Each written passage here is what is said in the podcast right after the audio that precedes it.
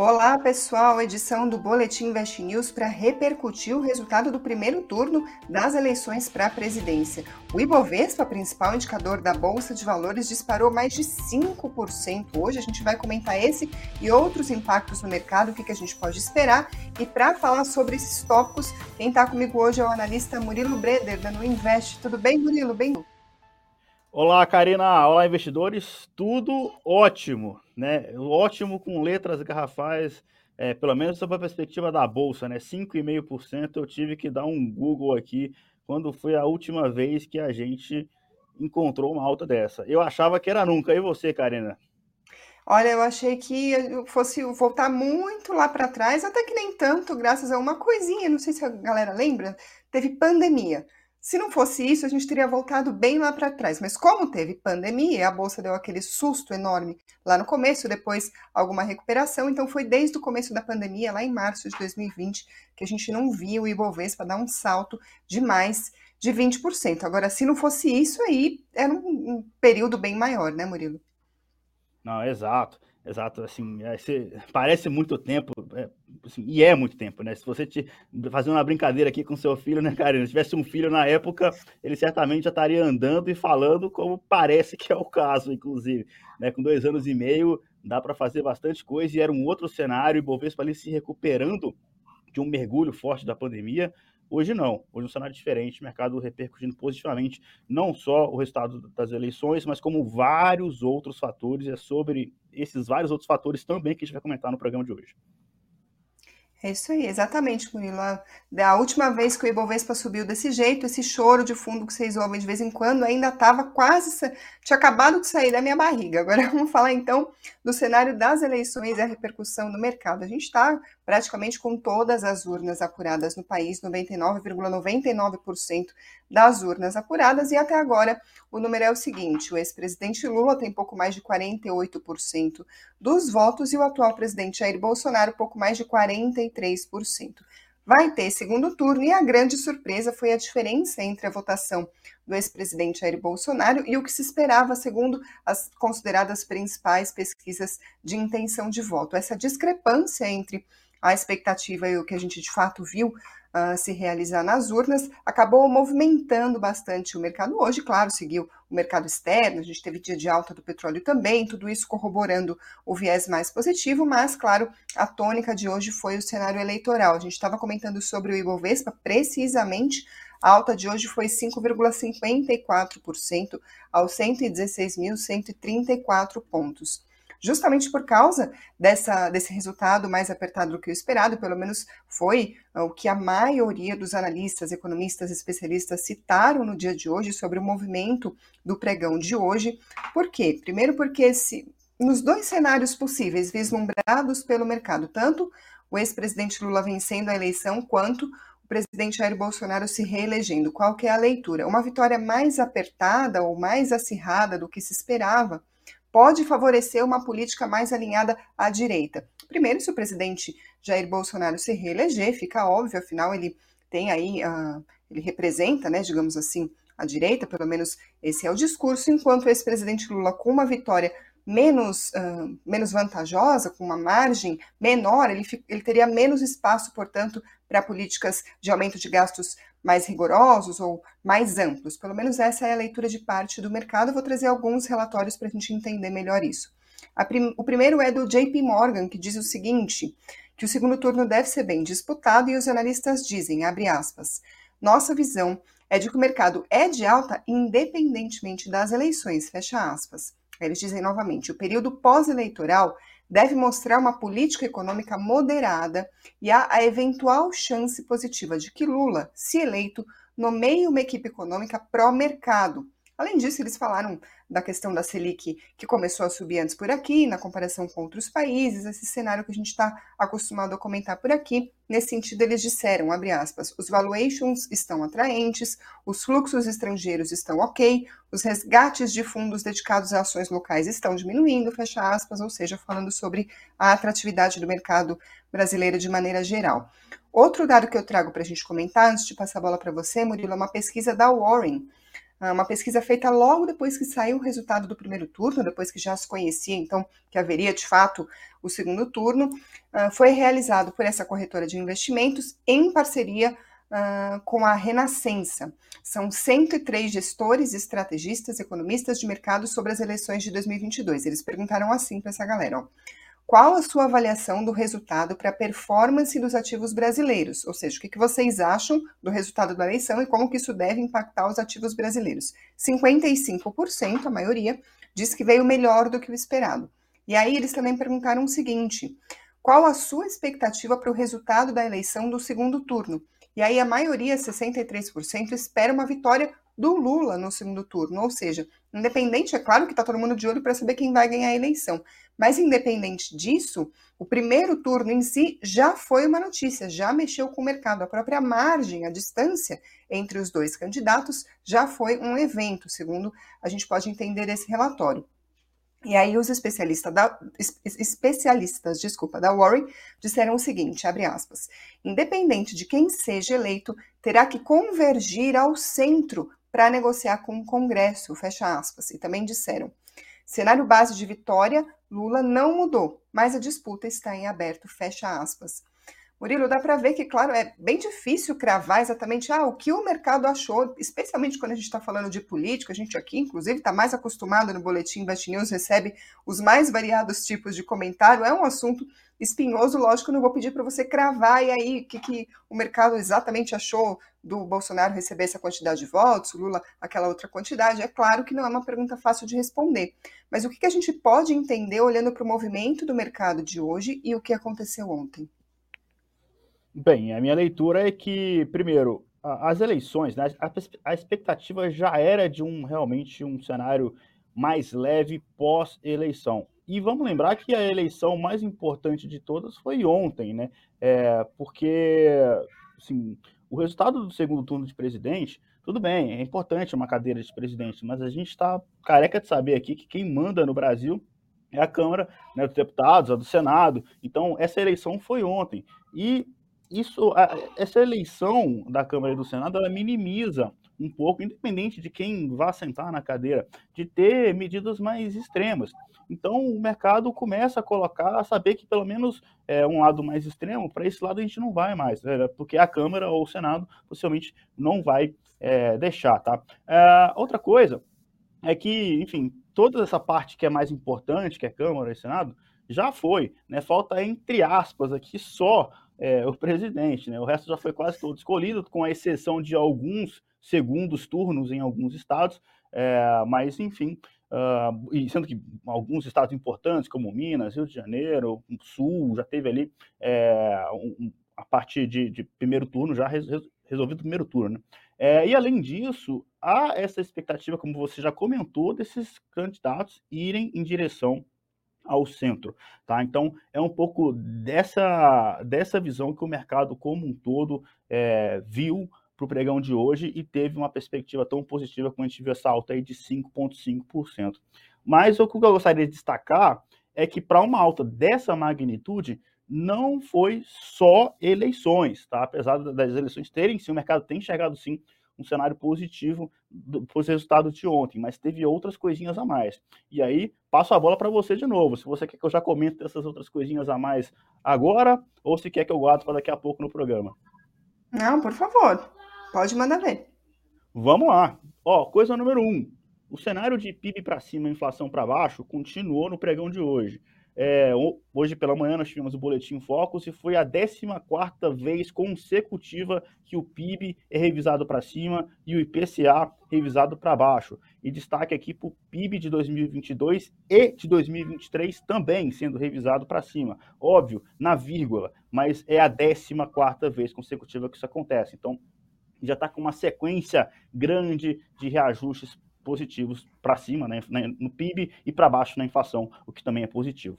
É, o cenário externo também foi bastante positivo e ajudou a nossa bolsa. O SP 500 subiu 2,6%. Isso é muita coisa para uma bolsa com muito menos volatilidade que a bolsa norte-americana. Então, o cenário externo hoje como um todo foi muito positivo e ajudou a nossa bolsa. E para fechar, e aí tá até passando a bola aqui, que eu já sei que o nosso amigo Edu uh, tem uma contribuição para fazer nesse programa, a gente teve também uma melhora desse risco país, né, com, a, com as cadeiras aí do, da Câmara e do Senado e uh, o mercado interpretando que isso diminui o risco de medidas mais extremas, de, independente de qual seja o presidente, é isso diminuiu o risco país e também acabou afetando ali a famosa curva é, de juros, curva DI. E aí você tem um monte de empresa que, e de setores que é impactado por uma queda dessa curva de juros. Então, é, as empresas de crescimento, as empresas de tecnologia, e aí alguns nomes, Magalu, Via, Local Web, todas essas empresas estão entre as maiores altas do pregão de hoje, mesmo não tendo inicialmente nada a ver com a eleição, é, diretamente a ver com a eleição, pelo menos, mas esse cenário macro é, de curva DI para baixo acabou impulsionando essas empresas, inclusive também empresa de construção civil, como é o caso de Cirela. Então é quase que com uma, um alinhamento assim dos astros, né, de, de não só o cenário político, mas FII para cima, inflação para baixo, cenário, é, cenário externo positivo, é, a melhora do risco país, então um monte de fatores que, que justifica né, o que parece injustificável, uma alta de 5,5. É muita coisa mesmo, mas é uma combinação de todos esses fatores que a gente viu aqui, que impulsionou a nossa bolsa no final das contas. É isso aí, Murilo. Vou aproveitar que você mencionou, por exemplo, ações de construção ou curva DI, para a gente explicar. Então, a gente vai dividir agora o resto do programa em duas partes. A gente vai falar sobre o que, que a notícia primeiro turno pode impactar para renda variável e o que impacta para renda fixa. A gente está falando, por exemplo, sobre curva DI e juros, só para a gente entender do que, que a gente está falando. Quando a gente está falando em capital político, quando um presidente se elege com muitos votos, uma margem enorme, um congresso favorável, mais alinhado ali com, as, com, a ideologia do seu partido, é natural que ele possa sugerir o que bem entender e vai passar com alguma facilidade.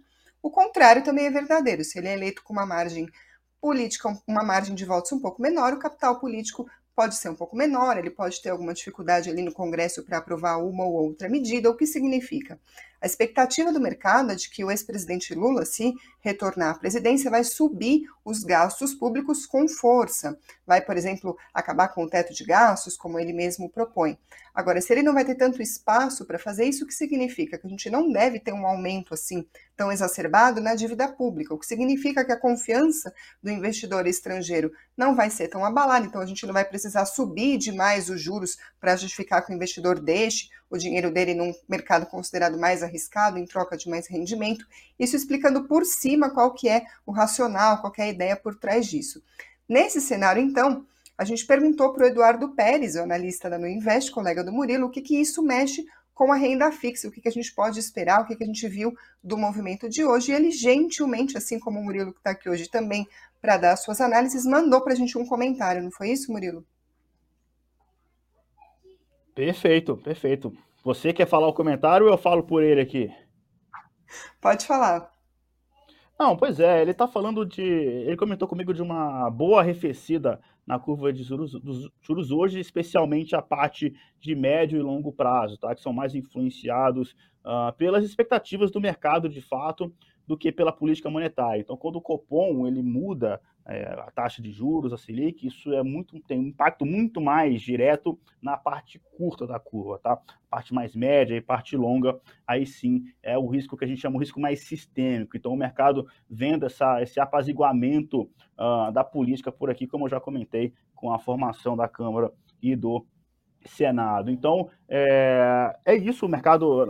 Fora isso, é uma reação parecida com renda variável. Né? É o mercado reagindo bem a essa quantidade maior é, de votos, e ele também destacou esses outros, outros fatores é, positivos. Tá? Ele também falou de uma fala do Roberto Campos Neto, que sinalizou que espera o começo do corte de juros em junho de 2023, e também destacou a questão do relatório Focus, tá? com novas reduções do IPCA é, até o final do ano aqui de 2022 e para 2023 também e a revisão para cima no PIB. Então, é um cenário bastante parecido, como eu falei, de renda variável, se aplica aqui é, para a renda fixa, com exceção de poder detalhar melhor a parte média e longa da curva caindo mais, porque realmente é uma melhora, é pelo menos essa é a interpretação do mercado, né, de risco sistêmico, então no curto prazo mudando pouco, porque aí é muito mais impactado realmente, de fato, pela, por uma decisão do Banco Central, que aí é só de de algumas em algumas semanas na decisão do Copom.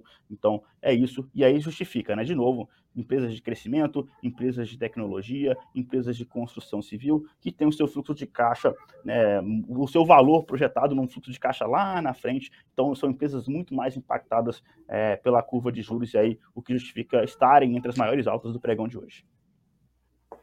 É isso aí, a gente agradece a gentileza do Eduardo Pérez, porque agora a gente vai falar de renda variável. A gente viu um movimento bastante intenso na Bolsa de Valores hoje, especialmente em alguns setores específicos, e é deles que a gente vai falar agora. Vou começar só para a gente esse início de conversa aqui sobre as ações, entre as que compõem o Ibovespa, eu costumo trazer para vocês as três maiores altas e três maiores quedas todos os dias aqui no boletim. Hoje não tivemos três maiores quedas, a gente teve duas e do mesmo setor, educação. Edux caiu 1,59% e a Cogna 0,34%. Murilo tem muito analista falando que o setor de educação deve ser bastante beneficiado em um cenário de vitória do Lula por causa de programas como o FIES ou estímulos uh, a esse setor e, portanto, essas duas empresas que representam na bolsa seriam beneficiadas. Dá para dizer então que o mercado viu nessa vitória menos favorável para o Lula um risco para essas duas ações do setor. Você concorda com a análise que a gente tem visto tão frequentemente sobre essas duas ações? Sim, é, mas é importante lembrar que o mercado ele vinha é, interpretando, absorvendo o resultado das pesquisas, e aí no final das contas a gente viu que é, a maioria delas estava bastante erradas. É, e, e, aí o mercado começou a colocar no preço isso. Então as empresas de, de educação já vinham subindo. Então, como houve uma certa surpresa né, com, a, com o resultado das eleições, uh, a gente teve uma recuperação, uma queda forte dessas empresas por conta. É, é importante lembrar que elas já estavam subindo. Então tem um pouco de realização né, por conta disso, dessa surpresa. E sim, a expectativa de que né, se o candidato ganhasse, é, e ainda existe essa possibilidade né, de voltar ao FIES e acabar impulsionando as empresas de tecnologia. Então, é, tem esse cenário, mas eu gostaria de destacar realmente essa outra parte da história, que eram empresas que já estavam, já vinham subindo antes, é, por conta dessa expectativa, o mercado colocando no preço, e houve essa surpresa aí, uma certa surpresa na, nos resultados de domingo, não, pelo menos não, não estava totalmente refletida na, nas pesquisas. Uhum. A gente viu então a consequência, as duas únicas baixas do Ibovespa no dia de hoje. Na outra ponta, quem liderou os ganhos foi a Sabesp. Existe uma perspectiva, então, de uma maior possibilidade de privatização se o candidato que ganhar o governo de São Paulo nas eleições for, de fato, mais favorável a esse tipo de política. A gente viu que quem levou em primeiro lugar a disputa no primeiro turno foi o candidato Tarcísio, que nas pesquisas estava indicado ali como terceiro lugar, então foi uma surpresa. Em segundo lugar, o Haddad do PT. Uh, na, na, segunda e terceira posição, respectivamente, as aéreas. A Gol subiu mais de 12% e a Azul 11%. Murilo, a respeito das estatais, a gente teve, por exemplo, uh, outros casos estaduais, né, em que existe uma perspectiva se deve ou não privatizar, dependendo de qual candidato for ganhar a eleição. Agora é difícil fazer uma previsão como essa, porque não depende só do governador ser mais propenso à privatização, tem todo um processo pela frente também, né? Perfeito, é muito complicado, porque eu vou dar o próprio exemplo de Minas Gerais, né? O Zema ganhou lá no primeiro turno. Uh, na verdade, na eleição passada ele, ele foi reeleito, né? Então, na, na, eleição passada ele já foi eleito prometendo uma privatização da CEMIG, por exemplo, algo que acabou não avançando. Parte disso é porque ele tem uma base é, relativamente mais fraca lá em Minas Gerais, porque ele é o Partido Novo, né? então não é um partido grande.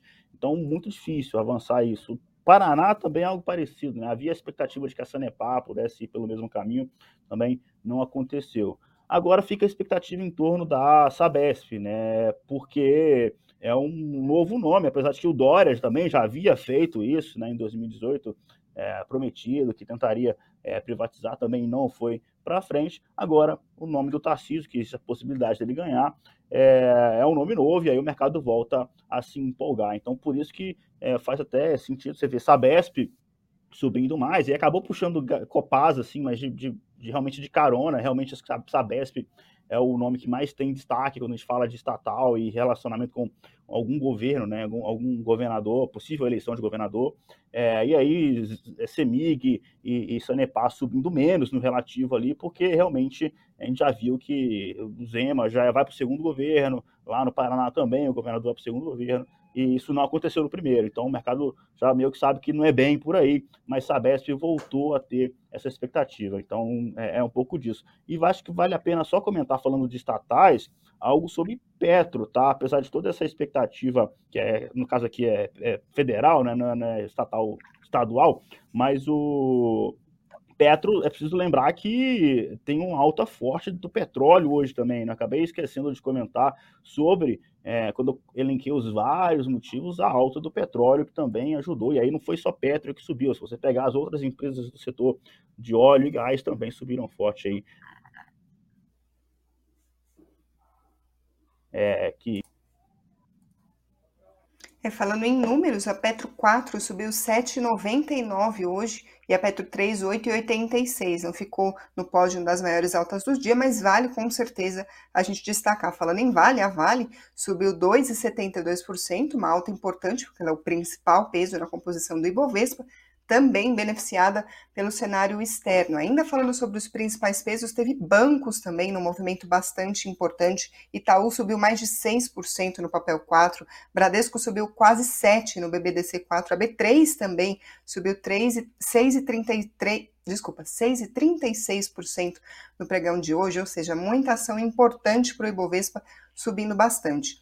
Agora, falando especificamente sobre os setores que acabam se movimentando mais com essa discussão política, com as perspectivas, eu trouxe um comentário do Luiz Adriano Martinez, ele é portfólio manager da Aquilima Asset, e o Tiago vai colocar para a gente agora o comentário dele no ar, olha só.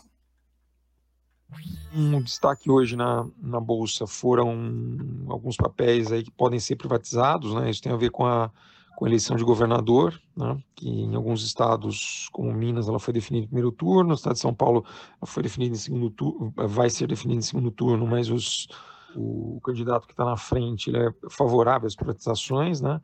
Então isso acabou levando a uma correção forte nesses papéis, né, precificando uma probabilidade aí, ainda não é certeza, né, mas uma probabilidade maior de privatização, tá? É, outro setor que performou muito bem, né, o papel que performou muito bem foi foi a Petrobras, né? O petróleo ajudou lá fora, mas enfim, a Petrobras subiu 9%, né? Além disso, papéis sensíveis a juros também performaram muito bem, né? Setor de construção civil performou bem, shopping, que é que é muito dependente de juros aí de a gente chama de bond like, né, que são ações que têm que tem uma, uma característica de ter um fluxo de caixa um pouco mais previsível, né? E que a variável para determinar o valor da empresa é o, o custo de oportunidade que você traz o dinheiro. Né? E um outro ponto que foi bastante positivo foi que o Congresso, né, que, foi, que foi eleito, é um Congresso é, mais é, viesado para a direita, né, um Congresso de centro-direita, vamos dizer assim, né, e isso facilita políticas né, que são favoráveis às empresas. Tá? Então, isso acaba trazendo potencialmente até investidor estrangeiro, enfim, torna a vida das empresas mais fácil, tá? Então isso foi um outro, um outro fator. E além disso, a bolsa lá fora hoje também, né, apesar de dia não ter nem ter iniciado tão bem, mas fechou muito bem, né? Então acho que a bolsa lá fora também ajudou a Bovespa a ter essa performance performance muito boa aí que a gente está vendo, né? Então acho que foi uma conjunção de fatores aí, né? A eleição, esses pontos que eu falei e mais a bolsa a bolsa lá fora, né? É isso aí. Murilo, antes da gente encerrar esse tópico, passar para o próximo, tem algum outro setor da Bolsa de Valores que você gostaria de comentar, ainda nesse cenário sobre volatilidade, eleições? Sendo extremamente sincero, não tem não, porque hoje é um dia tão tranquilo que, como só teve duas empresas que caíram, é, acho que é muito fácil, né, falar de tudo. Hoje é um dia de só alegria, então, é, para a Bolsa pelo menos, né, falando aqui, muitas ações subindo, então não tem muito mais o que comentar não, tá? Hoje é um dia muito tranquilo, diz o analista, no dia que o Ibovespa dispara. A gente está falando essa tranquilidade. Números do fechamento do mercado, Ibovespa a gente já viu 5,54 de alta, 116, 116.134 pontos. O Bitcoin, por volta das 18 horas, subia 1,55% aos 19.547 dólares. E o dólar hoje também caiu forte no mesmo movimento aí que guiou a alta do Ibovespa, acabou puxando também a queda do dólar, 4,07% a R$ 5,17. Murilo, tem bastante comentário aqui uh, do, do pessoal. Vou fazer um aqui que eu não sei exatamente se está na tua área, se você consegue responder, mas se não der, não tem problema, que a gente vai pesquisar e traz para os próximos programas, que é do Mohamed Webi. Ele diz assim: Karina, lê meu comentário. Estou lendo, Mohamed. Ele pergunta: por que, que o Hash 11 caiu, sendo que o Bitcoin subiu bem? Então, quando a gente tem assim, um, um investimento que acompanha, por exemplo, o Bitcoin, mas aquele ativo especificamente não acompanha o ETF, o que quer que seja, o que, que significa isso? Não sei. é, realmente aí eu tenho que dar uma olhada. Eu confesso que hoje a Bolsa de Valores é o que me chamou a total atenção e me ocupou todo o dia.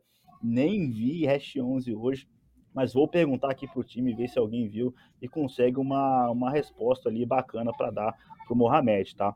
Eu queria aproveitar agora que você veio com essa pergunta a qual eu não tenho resposta nesse exato momento, mas confesso que, mas juro que vou olhar eu queria fazer um comentar um comentário aqui do Henrique Silva, tá? Que falou no chat que ele só queria um dia como esse toda semana na bolsa de valores.